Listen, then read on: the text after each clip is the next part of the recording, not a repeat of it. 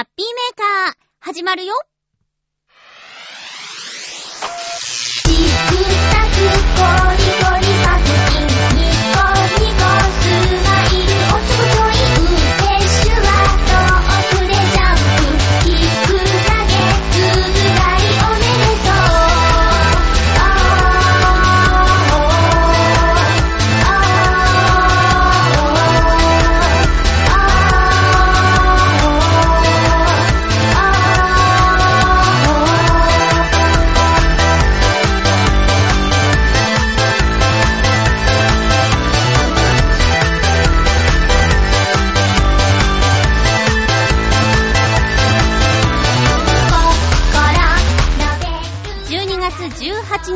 まゆちょのハッピーメーカー。この番組は、ハッピーな時間を一緒に過ごしましょうというコンセプトのもと、ちょあへよ .com のサポートでお届けしております。あー、やっと声が戻ったんじゃない？これ戻ったんじゃない？これ戻ったんじゃない？今日も30分、最後までよろしくお願いします。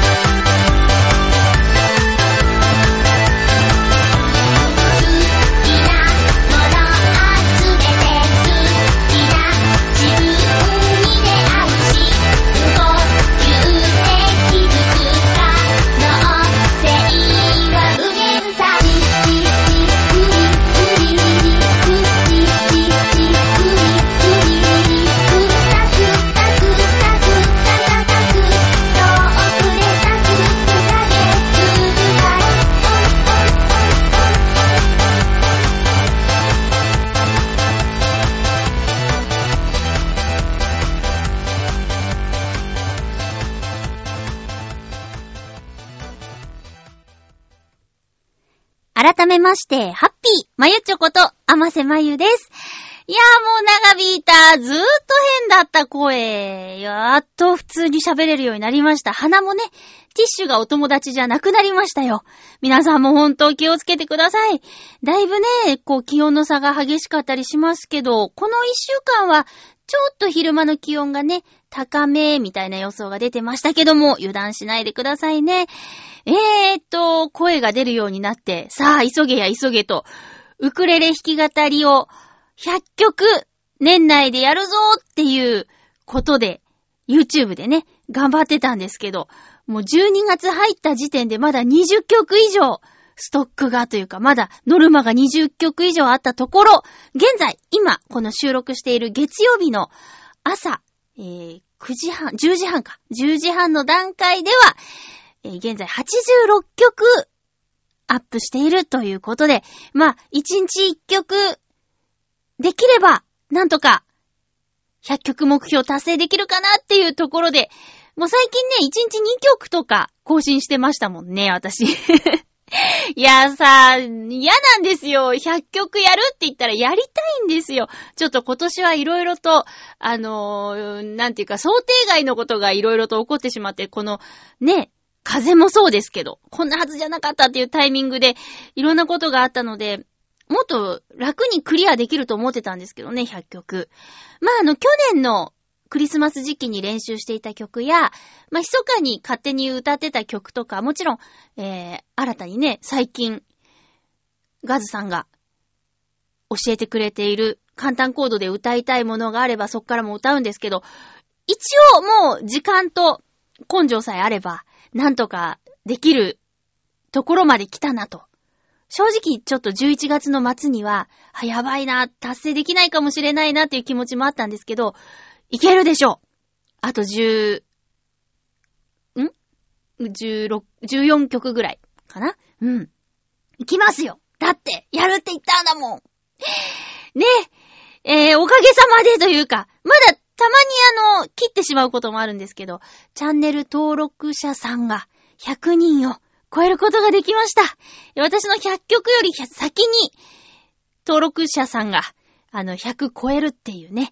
うん。100超えたらやってみようと思ってたことがありまして、それもね、えー、100曲クリアした後にやってみようかなって、ちょっとあの、喋りながら、えー楽器の紹介をする動画っていうのを撮ってみようかなって思ってて、うーん、それはなんかね、割と初期にコメントで楽器紹介する動画をお願いしますみたいなのいただいてたんですけど、いや、なんか、まだそういう感じで YouTube を使おうと思ってなかったので、あと、そう、来年ね、やりたいことは、あの、チョアヘオファミリー、他、皆さんの、えーカバーしていい曲があれば、カバーする。これ演奏じゃなくて、カラオケで歌ってみるみたいなのを、ま、とりあえずミッチェルさんからは OK いただいてるんで、ミッチェルさんのミッションの中から、えー歌ってみたいなと。あと、洋一郎さんにも、この計画をお話、まだしてないんだけど、忙しくて。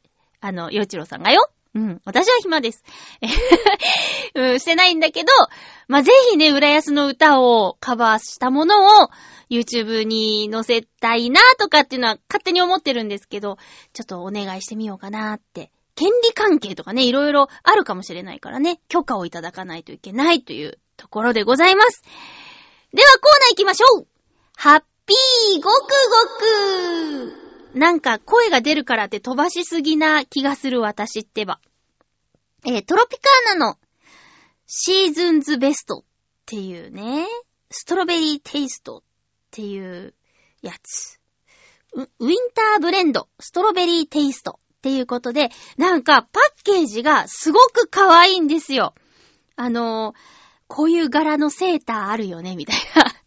何柄って言うんだろう多分ね、名前、ついてんだろうな、このデザインの。えー、ウィンターブレンドだって、なんかさ、冬はさ、寒くて辛いけど、食べ物がうまい、飲み物、食べ物がうまいっていうのが救いだよね。よし。いちごもね、こうクリスマスケーキに乗ってるやつとかもさ、食べたいよね。いちごは、どっちですか？先ですか？後ですか？これ、いたじらに送ってみようかな。さあ、どっちのコーナーにね。ああ、もうなんか、自由に喋れるって幸せ。ずっと喋っちゃう。えー、いただきます。ウィンターブレンド。うーん。あ、味がわかる。先週は決して飲み物、ごくごくアイテムが悪かったんじゃなくて、私の鼻のせいだと今、確信しました。うん。酸味もあるんだけど、このイチゴの酸っぱさもあるんだけど、なんか、ミルキーな甘みも感じるんですよ。うん。リンゴのせいかな？ストロベリーテイストだけどリンゴも入ってんだ。今。そうね、パッケージはちょっと色で埋もれてたけども。リンゴ、ブルーベリー、イチゴっていうことで、あ、このなんかまろやかな甘みは、リンゴかも。イチゴだけだったらもうちょっと、なんか透明感があるような気がするんですけど。うん。果汁100%だからね。美味しい。ありがてえ。何が？何がありがたいんだろう。ということで、トロピカーナのシーズンズベスト、ウィンターブレンドストロベリーテイストをごくごくしました。パッケージ可愛いので、これちょっとね、チョアヘオインスタとかにあげようかなっていうね。うん。ということで、お便りをご紹介しましょう。ありがとうございます。ハッピーネーム、青のインプレッサさんです。ありがとうございます。マリッチョさん、ハッピーでございます。ハッピーでございます。さて、まゆっちょさんは年賀状を書きましたか？僕は例のカメラ屋さんのところで頼んできましたよ。お金がかかったけどよかったです。でも、今年は例のカメラ屋さんの彼女と喋れなかったからな。来年は頑張らないと、ということでいただきました。ありがとうございます。年賀状はね、書いてないよ。そう、書いてないし、書く予定もないんだけど、そういえば、あのー去年いただいた方には、書いた方がいいかなとか思ってる。ただ、お年玉付きの年賀はがきを買うかどうかは悩んでるところ。皆さん、チェックしてますか？あの、当選番号チェック、お年玉付き年賀はがき。私、多分去年してないなぁその前は、して、まあ、切手シートがね、切手シートっていうの？切手が当たってたんだけど、まあ、どうだろうか。お年玉付きのが嬉しいのかな？ぁちょっとね、悩んでいるところ。持ってるポストカードで、こう、年賀状のコメント書いて送ろうかなとか思ってるけど、失礼かな？ちょっとわかんないわかんない。ちょっとわかりません、今んとこ。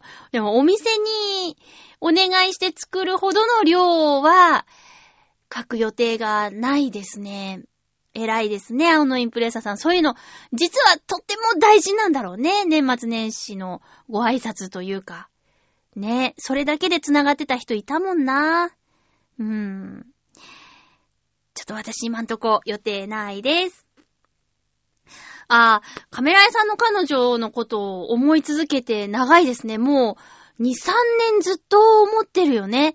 一途ですね。その間、彼女さんとかはいらっしゃらない感じですか？いやー、すごいなー。なんかね、世の中にはよ、こう、街を歩いててよ、こうあの子可愛いみたいな、可愛い可愛いみたいなね。目移りをしちゃう男性だっていると思うんですけど、そこを青のインプレッサさんはものすごい地図に思い続けてて。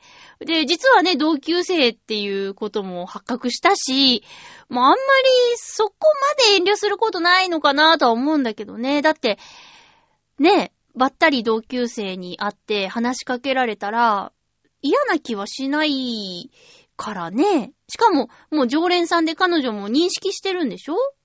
その、同級生って、青のインプレッサさんと私は同級生だっていうことを認識してるんだったらもうちょっとフランクに、うーん、まあでも、きっかけ失っちゃったのかな話してもいいと思うんだけどね。まあまあ一番は彼女の気持ちを考えることかな。そんな、なんていうかな。あの、ぐいぐいって困らせてはいけないんだけど、私はちょっとだんだん心配になってきましたよ。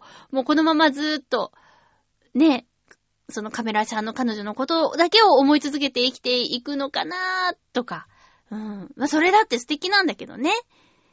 しん、辛くなっちゃわないといいなと思ってね。あ、でも私はね、片思い大好きなんですよ。片思いの時は、なんていうかな。ちょっとしたことが幸せなのに、こう、お付き合いを始めると、だんだんだんだん、わがままになったりね、もっと、ああしてくれたら、こうしてくれたら、みたいなこと思ったりとか、ね、片思いの時はさ、ちょっと会えただけで嬉しかったりするのにね、不思議。その状態を長く楽しむっていうのもありっちゃありかな。ありよりのありかなって思います。えー、青のインプレッサさん、ありがとうございました。続きまして、ハッピーネーム、七星さんからいただきました。ありがとうございます。まゆちょハッピー、ハッピー。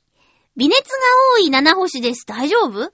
まゆちょもお気をつけくださいね。はい。私はもう完全復帰いたしました。おそらく、平成最後の映画は、ガンダムではなく、前回も書きました、2月に見るアニメ幼女戦記になるかと思われます。あらすじをざっと書きますと、現代のエリートサラリーマンがある原因で神様に第一次世界大戦ぐらいのヨーロッパっぽい魔法が使える異世界に女の子として生まれ変わらせます。ほう。神様がか。えー、魔法の力は持っており、その国では安定した職業なので、軍人になり、後方支援でのんびり暮らすと思ったら、その力と能力、冷徹さ、ゆえに勘違いされて、前線指揮官で戦う羽目になる話です。へぇー。えー、じゃあ主人公は女の子の格好してるけど、実は、現代の男性が異世界に飛ばされた先で女の子になってるってこと？いやはは、ややこい。あ、そうなんですか。全然知らなかった。前回も書きましたが、正直まゆちょにはおすすめできません。戦記物なので、血生臭いのと政治関係の気な臭い話とか出てきます。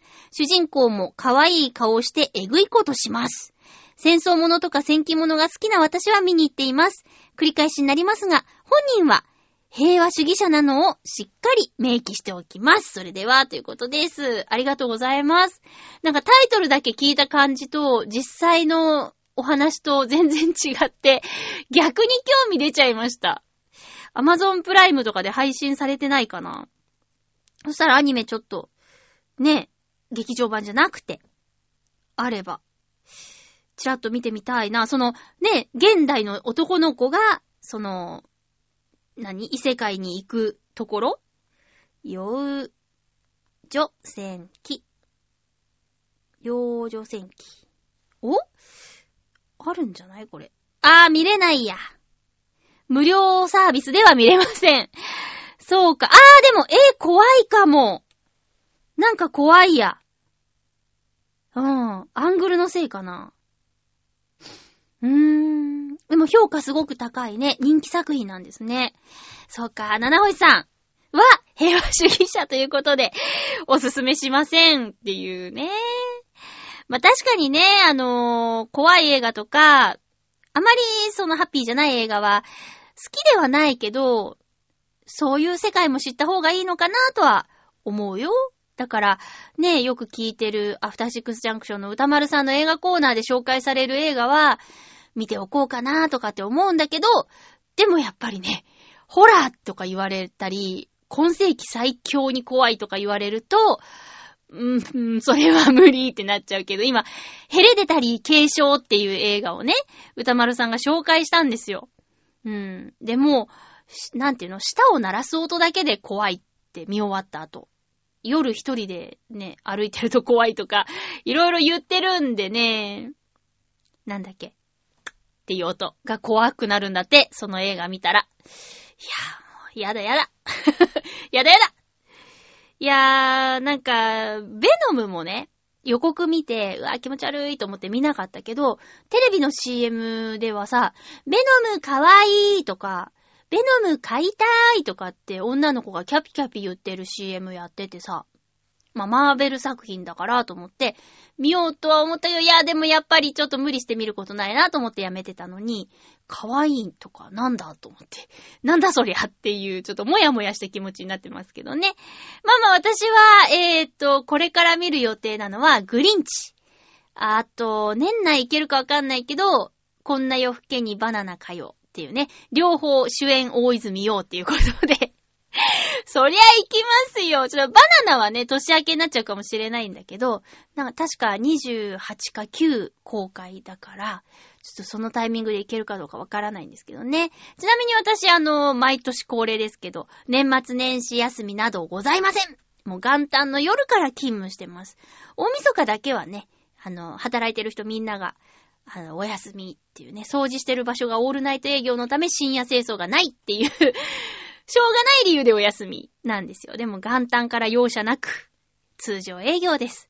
うーん、そうなのよ。お正月は正直ね、元旦の日ぐらいは休みたいっていう気持ちは正直ある。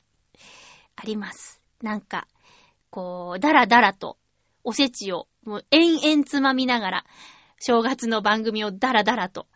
お笑いの番組とか結構するもんね。ああいうのがね、ちょっとやってみたいなって思ったりするんですけど、そんな、そんな夢の話はないです。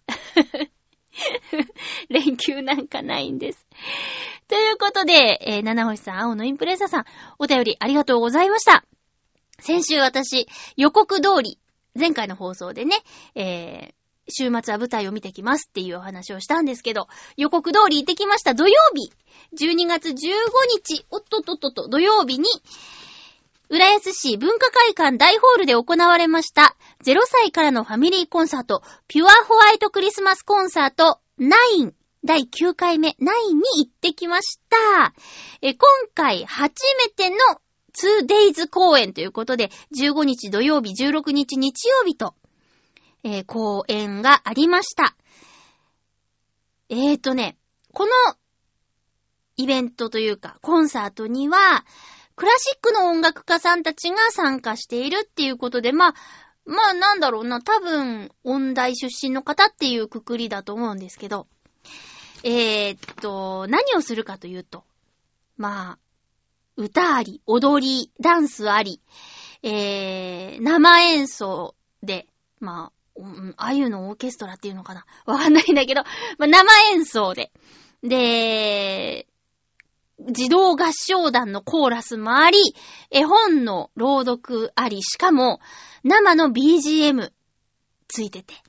で、オリジナルソングありのクラシックの音楽のコーナーもあって、で、参加、できる、え、みんなで合奏しながら歌うコーナーもあって、っていう、もう本当に盛りだくさんの内容。で、こういう時にね、あんまりお金の話をするのは良くないかもしれないんだけど、こんだけてんこ盛りで、出演者さんもいっぱい、なんと、サンタさんまで来るっていうね、そんなイベントなんですけど、チケット代が1200円ね。で、前売り券は多分100円ぐらい安かったんじゃない ?1100 円ぐらい。で、ファミリーセット券とか子供料金はまた別にあったりとか、いや、本当に、この金額で、こんな素晴らしい舞台が見られるのかって、いう、これ行った方がいいです。あのー私は、多分2回目か3回目なんですけど、最近は行ってなかったんですよ。なんでかっていうと、ソールドアウトっっていうお知らせを見ちゃって。うん。チケット完売ありがとうございますみたいなのを見かけちゃうと、ああ、そうか、もうチケット完売だからなーって言って行けなかったんですけど、今年はもう 2days っていうことで、まあまあ多分大丈夫だろうっていうことで当日券で行ってきました。そうね、なんで前売りを買わなかったかっていうのも、やっぱりあのね、0歳からのクラシック聴ける場所なんて、なかなかないから、やっぱもしね、当日だってそういうお子さん連れの方で埋まってるんであれば、そっちのがいいのかなと思って、だから当日の、割と会場、開演ギリギリに行って、空いてたら見れたらいいかなっていうテンションで行ったんですけど、あの一番前の席が空いてて、そのね、な、なんで笑っちゃうかっていうと、知り合いが出てるから、こう、あんまり一番前に、知り合いが座ってるとちょっと嫌かなっていう思いもありつつ、いや、せっかく空いてるならと思って一番前に、しめしめって座っちゃったっていうのがあって今笑っちゃったんだけど、えー、案の定というか、立ち位置的に、ミッチェルさんが出演してたんですけどね、ミッチェルさんがこう、ど真ん前で歌ってくださるシーンがあって、あの、すっごい迫力で、この、この距離でっていうね、マイクはつけてるんですけど、地声が聞こえるぐらいの距離感で聞くことができて、すごい良かったです。まあ、私の、そうだな、なんか、顔と名前認識してるお知り合いとしては、えー、洋一郎さん、ミッチェルさんと、あと、藤島匠さんとも、この間音楽村の時にご挨拶させてもらって、えっと、私がウクレレで出た、えー、一丁目の司会もやってらっしゃったんで、ご挨拶して、Facebook で繋がってっていうことで、あの、お疲れ様でしたっていうお話をちょっとさせてもらえるぐらいの距離感っていうことで、えー、ね、他にも、あの、ちょっと知ってる方で言えば、結構たくさんの方が出てらっしゃって、えーダンサーの南山さんとか、荒井みやびさんとか、あの、多分、私のことは知らないだろうけど、私は何度も拝見しておりますっていうね。あの、このお二人はミッチェルさんの、この間のね、リサイタルの方にも出演されていたし。うん。あと演奏家さんもすごいんだよ。えーピアノ、バイオリン、チェロ、コントラバス、フルート、オーボエ、えーパーカッション、ユーフォニアム、ホルン、トランペットっていうことで、いやいや、すごいです。こんなにもたくさんの、えー生演奏をね、聞くことができてて、あと、イルカ合唱団っていうね、えー小学生が中心の、小中学生の、えー児童合唱団の皆さんも出演されていたし、さっきのダンサーの南山さんの教室のダンサーの皆さんも、えー舞台に花を添えていました。そしてなんといっても、あのーこのピュアクラスクリスマスコンサートって、ピュアホワイトクリスマスコンサートって、音楽監督が洋一郎さんなんですよ。あ司会音楽監督っていうことなんですけど、この、えー音楽界のオリジナルソングはすべて、洋一郎さんが作ってます すごくない？すごいですね。本当にすごいなと思ったのは、絵本の、え BGM のところなんですけど、絵本を、その、ミッチェルさんたち、藤島さんや、えー皆さんが朗読をするのに合わせて生演奏で BGM。だから、急いで動物が帰っていきますっていうところも、その動物によって使う楽器が違ったり、ちょっとなんかスピードが違ったり、うさぎだったら転がり、コロ、コロコロコロコロコロっていうような音楽。その短いんだけど、効果音というか BGM というかってそういうところまで洋一郎さん作ってて、すごいなって。絵本のその BGM 付きの朗読は、まあ、例えばその様子を YouTube に載せてもすごい評価があると思うし。あと、えー、クリスマスタイムウィズユーっていうオリジナルソング、洋一郎さん作詞作曲の、これは、なんていうか、ポップスって言うんですかね。はい、うん、ポップスかなすごくいい歌詞なんです。キュンキュンしちゃいます。これを、ミッチェルさんと藤島さんが、えー、デュオで歌ってました。うーん。そういうなんかポップな歌もあるし、えー、例えばすごく、そう、もう誰でも聞いたことがあるようなクラシックっていうことで、えー、なんだろう、プッチーニの曲とか、ベルディさんの曲とか、乾杯の歌とかね、すごいよね。うん。えー、すごいっす、すごいっす。もうすごいしか言えないっす。だから来年、10回目の公演なんですよ。きっと、きっと、今回よりもすごいことになると思うし、まあ、2days も売り切れちゃうかもしれないですね。な、何がいいってさ、やっぱ赤ちゃん連れてくるから、ぐずっちゃったりもするんですよ。でも、あの、開演前に陽一郎さんが、あの、もし泣いちゃっても大丈夫ですよってお母さんたちに語りかけるんですよ。一応、みんな、守、守ってねっていうマナーを子供向けに話すんですけど、その後お母さんたちに、今、あの、言ったお願い事は、一応、そういうマナーがあるよっていう意味で言ったんであって、できないからって気にしないでくださいねって。多分、そういうのお母さんたちにとってはものすごく嬉しいだろうなと思いながら、なんて暖かい場所なんだって思いました。その、みんなで。あ、ちっちゃい子がいるから、しょうがないな、とか。でね、私の隣にいたちっちゃい子は、まだ、おしゃべりができないぐらいちっちゃい子だったんだけど、一回も泣かなかったの。で、ずーっともう夢中で舞台を見てて。で、手拍子もしてて、すごい可愛かったんだけど、そういえば、この一番前の一番端の席に、わざわざ前売り券でここを選んで座ってるってことは、このお父さんお母さんはもしかしたら泣いちゃうかもしれない。泣いちゃった時にスッと出やすいところに席を取ろうって選んでここにいるんだとか思ったらもうほんといい人で。で、最後にね、銀テープがパシューって出て、それがちょうど私のところ降ってきたんですよ。で、その子をじーって見てたから、あの、降ってくるの。で、もうそ、そこに降ってこなかった。一番端の前だから。だからそのテープをあげたら、お母さんとお父さんが本当にありがとうございますって言ってくれて、なんていい家族なんだと思ってね。すごく嬉しくなっちゃいました。そういうのも、そういうのも体験できます。子供がいなくても。